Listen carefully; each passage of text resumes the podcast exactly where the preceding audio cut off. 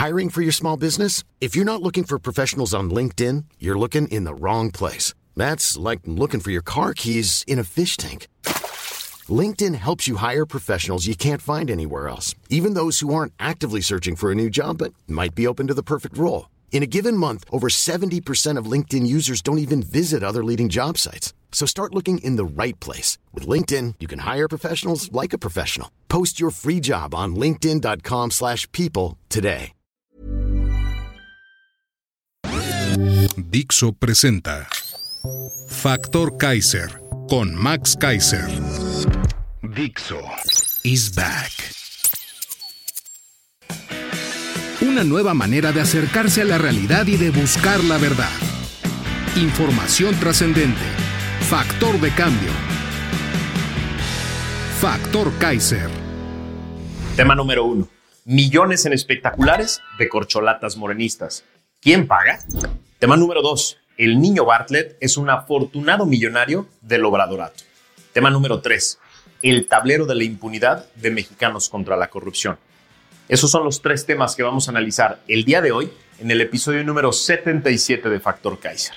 Yo soy Max Kaiser y te invito a que me acompañes a reflexionar sobre estos tres importantes temas para que los conectemos con todo lo demás que hemos visto en estas últimas semanas, que impactan directamente en el contexto político de hoy y que van a impactar sí o sí en el contexto político de las próximas semanas y meses.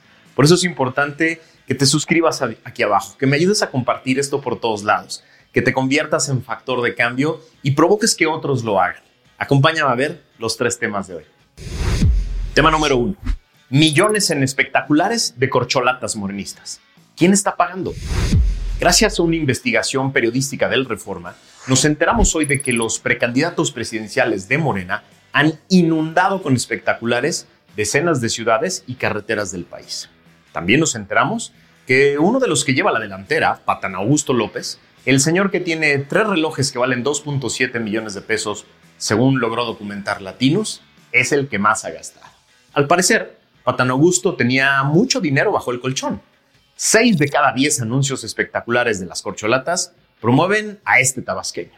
Y conforme su propio dicho, el costo de su proselitismo ha salido de su bolsillo. El exsecretario de Gobernación rechazó el dinero ofrecido por Morena para su campaña, pues dijo lo costearía con sus propios ahorros. Una muestra de los anuncios tomada en solo algunas avenidas principales de la Ciudad de México, Guadalajara y Monterrey arrojó 170 espectaculares de los cuatro precandidatos. Es decir, en solo algunas calles de solo tres ciudades, 170 espectaculares. El recuento hecho por el Grupo Reforma contabilizó 108 espectaculares del tabasqueño Patán Augusto, 34 del ex regenta y 24 de Chelo, además de 4 de Manuel Velasco. Ricardo Monreal y Gerardo Fernández Noroña no tienen anuncios, nadie los quiere, nadie los pela. Los costos estimados para este tipo de publicidad van de los 20 mil pesos a los 40 mil pesos mensuales por anuncio dependiendo de la ubicación, la avenida, además de que los contratantes deben firmar por lo menos tres meses de campaña publicitaria, según reportaron políticos y proveedores consultados por Reforma. Si se estableciera un promedio de gasto mensual, digamos, de 30 mil pesos por espectacular, lo que en tres meses supondría 90 mil pesos por anuncio, el gasto global de la muestra reportada ascendería a 15 millones de pesos solo en espectaculares de tres ciudades. Sheinbaum ubicó 34 espectaculares con una inversión de 3 millones, mientras que Chelo 24, con 2 millones de pesos.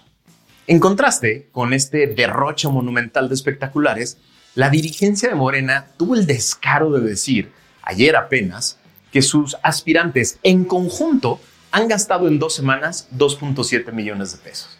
Carajo, ni la burla perdonan. Solo en espectaculares de tres ciudades llevan cinco veces ese gasto. La pregunta más importante sigue siendo, ¿de dónde está saliendo ese dinero? ¿Quiénes están aportando recursos a esas campañas? ¿A cambio de qué? Malo si tenía cada uno de ellos decenas de millones de pesos ahorrados para gastarlo en campañas, pues eran servidores públicos de la austeridad republicana, ¿que no? Pero peor aún, que esos cientos de millones estén llegando de fuentes oscuras con intereses privados. Porque a los espectaculares de tres ciudades hay que sumar los espectaculares de todas las demás bardas, eventos, acarreos, viajes, movilización, comidas, transporte y muchas cosas más de todos los lugares de la República que están visitando. ¿Quién paga y a cambio de qué? No podemos dejar de hacer esta pregunta porque de ahí, de estos pagos, de estas aportaciones, surge la corrupción. Tema número 2. El niño Bartlett es un afortunado millonario del obradorato. Otro junior más. En una nota de ayer del portal MX nos enteramos de que el IMSS y la CEMAR otorgaron contratos por un valor de 17 millones de pesos a la empresa Cyber Robotics Solutions, propiedad del junior León Bartlett Díaz, para servicios de mantenimiento a equipo de cirugía robótica en 2023. Estos contratos han sido celebrados pese a que la empresa había sido señalada por la Secretaría de la Función Pública en 2020 por haber vendido ventiladores a sobreprecio y entregarlos de manera tardía. El contrato celebrado por la empresa Cyber Robotics Solutions con el Instituto Mexicano del Seguro Social fue de 11 millones de pesos para el servicio de mantenimiento preventivo y correctivo a un acelerador lineal de radiocirugía robótica CyberKnife con número de serie CO267 de la marca Acura. Esto de acuerdo con el contrato número CCO N23 que fue celebrado por el IMSS y la empresa el 11 de enero del 2023. Cabe destacar que de un año a otro el costo del mantenimiento del equipo se duplicó. Mire usted qué casualidad, puesto que el mismo servicio de mantenimiento preventivo el año pasado costó 5 millones de pesos, en un contrato firmado en agosto del año pasado con el mismo concepto. La secretaria de Marina, por su parte, también realizó una millonaria compra al hijo de Manuel Bartlett en 2023 se trata de una compra de servicio de mantenimiento preventivo al hardware y software del sistema de cirugía robótica asistida y simulador por 6 millones de pesos, de acuerdo con el contrato E2023-6044. Este mantenimiento fue solicitado por el Centro Médico Naval.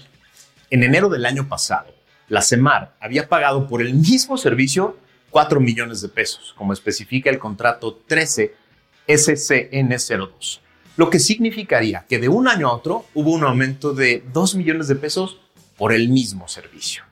En lo que va de la administración actual, la empresa Cyber Robotics Solutions ha recibido un total de 330 millones de pesos por parte de distintos entes del gobierno, siendo sus principales compradores la Sedena, la CEMAR, el ISTE y el IMSS.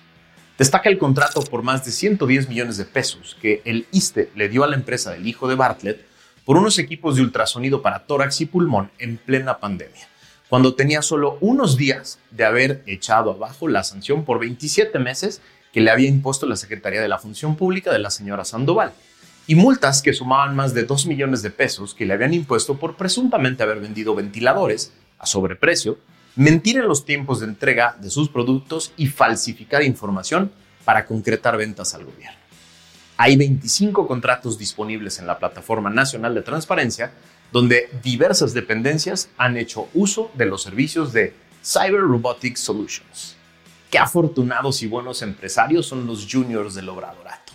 Esa promesa de no al nepotismo y no a la corrupción fue otra farsa más del Obradorato. Es increíble lo que tenemos que ver y lo que tenemos que soportar. La impunidad en este gobierno es la regla general y los juniors, hijos de los más importantes servidores públicos, son los mayores beneficiados.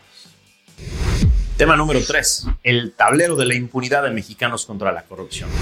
Hablando de impunidad y de corrupción, el día de ayer la organización Mexicanos contra la Corrupción y la Impunidad presentó su tablero de la impunidad.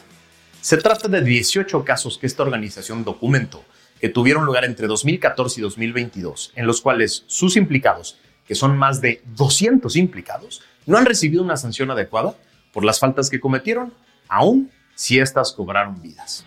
Entre amparos y carpetazos, estos personajes enfrentan su proceso en libertad, lo que es un privilegio en México, donde un gran número de personas son afectadas por la prisión preventiva, es decir, son privadas de su libertad sin tener una sentencia condenatoria. Estos implicados no. Por eso es posible afirmar que en nuestro país la ley no aplica para todos por igual, Aparentemente, las personas que tienen poder económico o político cuentan con un trato privilegiado. Ni qué decir cuando se trata de allegados de altas esferas políticas. Según esta organización, esto nos da una perspectiva sobre las irregularidades en el proceso penal en México y nos deja entender cómo algunas personas permanecen intocables ante la justicia sin importar sus acciones. Estos actos tienen un común denominador La mayoría son servidores públicos o cercanos a las altas esferas de la política del país. Las medidas cautelares que recibieron son definidas por la posibilidad de pagar una defensa adecuada. Los 18 casos documentados son Segalmex, la línea 12 del metro, los familiares de AMLO, Gertz y Alejandra Cuevas, Gertz y Laudlab, Gertz y Julio Scherer, corrupción en la CONADE de Ana Guevara, el superdelegado Lomelí, Cooperativa Cruz Azul, los moches en el DIF, corrupción en el INDEP, estafa maestra, Odebrecht y Lozoya, agronitrogenados, Operación Zafiro, diezmos de Delfín en Texcoco, Pegasus y desvíos en Cendis. Es decir, se trata solo de una muestra de las decenas de casos de corrupción que han surgido en este gobierno o que vienen de gobiernos anteriores y este gobierno dejó en la total impunidad. Casos que esta valiente organización ha logrado documentar, pero que solo se suman a otras decenas de casos que siguen en la misma dinámica de privilegios a unas personas e impunidad absoluta. Esto hace evidente que la promesa de luchar contra la corrupción y la impunidad, que fue el eje rector de la campaña de López, fue una burda mentira para hacer propaganda. Como hemos dicho varias veces en este programa, el resultado concreto y objetivo de esa promesa es cero.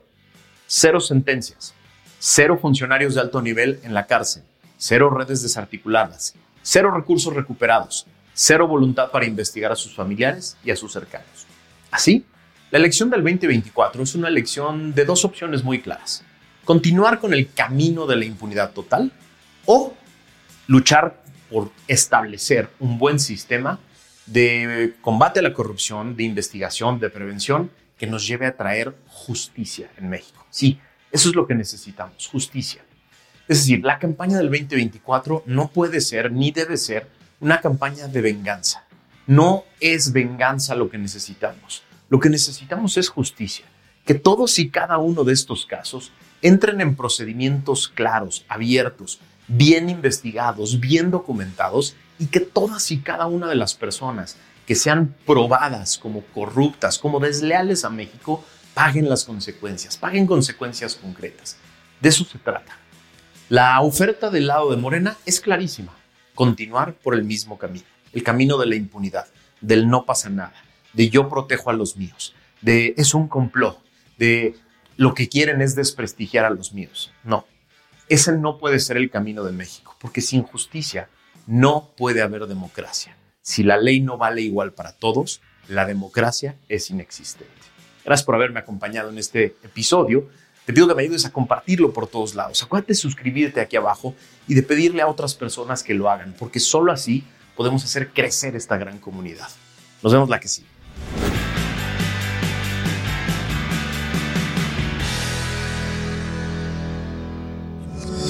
Dixo is back.